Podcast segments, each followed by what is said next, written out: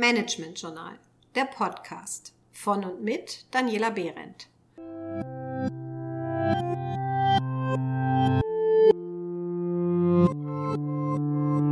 Heute zum Thema Retrospektive. Haben Sie Lust, Ihr Team weiter in Richtung Agilität und Selbstorganisation zu führen? Dann stelle ich Ihnen dazu heute die Retrospektive als eine weitere Methode für Feedback in agilen Teams vor. Nicht nur in agilen Teams ist es sinnvoll, am Ende einer hoffentlich erfolgreichen Arbeitsphase innezuhalten und einen Blick zurückzuwerfen, um als Team aus den Erfahrungen zu lernen und Verbesserungspotenziale für die Zukunft zu identifizieren. Solche Meetings kennen wir unter den Begriffen Lessons Learned, Rückblick oder Inspect and Adapt.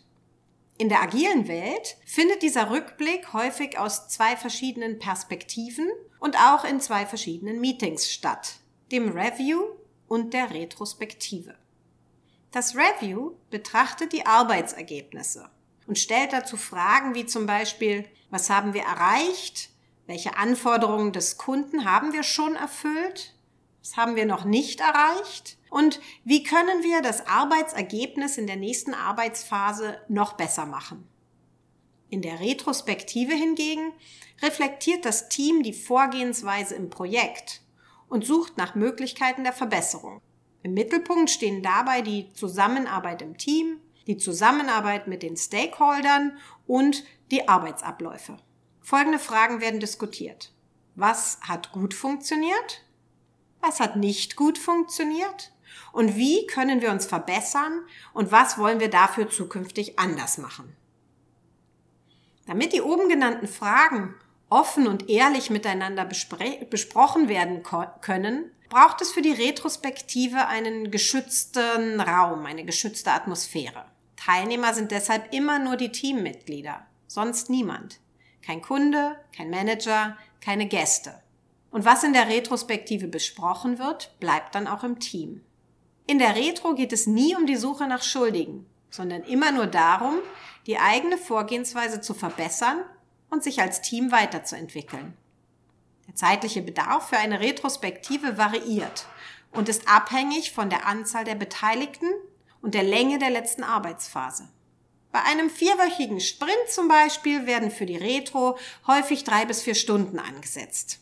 Bei wenigen Beteiligten und einer relativ kurzen Arbeitsphase reicht manchmal auch eine Stunde. Weniger als eine Stunde reicht aber meistens nicht, um wirklich an den Kern der Themen zu kommen. Für Retrospektiven gibt es zahllose methodische Vorgehensweisen und eine Vielzahl von Anleitungen im Netz. Eine umfangreiche Open-Source-Sammlung finden Sie zum Beispiel unter www.retromat.org. Und so sehr ich es Ihnen ans Herz lege, dort nach Inspiration zu suchen, so sehr empfehle ich Ihnen auch, sich vor allem am Anfang auf einige wenige Retro-Formate zu konzentrieren. Das ist Klaus und das Speedboot sind zum Beispiel zwei relativ unkomplizierte Retro-Formate zum Einstieg. Googeln Sie diese beiden einfach mal und probieren Sie sie dann aus. Hier noch ein paar Regeln für Ihre Retro, die Sie vielleicht auch auf einem Plakat in das Meeting mitbringen. Erstens, die Retrospektive ist ein aktives Meeting. Das heißt, jeder bekommt das Wort und keiner sollte seine Meinung hinter Schweigen verstecken.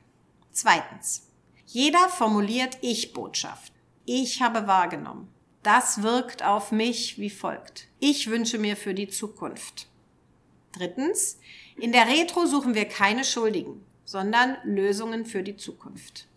Viertens, wir diskutieren nur über Verbesserungen, die wir auch selbst verändern können. Eine regelmäßig durchgeführte Retro dient der Verbesserung der Arbeitsabläufe, der Kommunikation innerhalb des Teams, des Gruppenklimas und der Sicherung von Know-how. Probieren Sie es aus. In den letzten Podcasts habe ich Ihnen viele verschiedene agile Tools vorgestellt, die Ihnen helfen können, Ihr Team in Richtung Agilität weiterzuentwickeln. Bevor wir nun bald zum Ende der Podcast-Reihe Agilität kommen, möchte ich Ihnen im nächsten Podcast noch einige Tipps zur erfolgreichen Einführung von Agilität mit auf den Weg geben. Bleiben Sie also neugierig.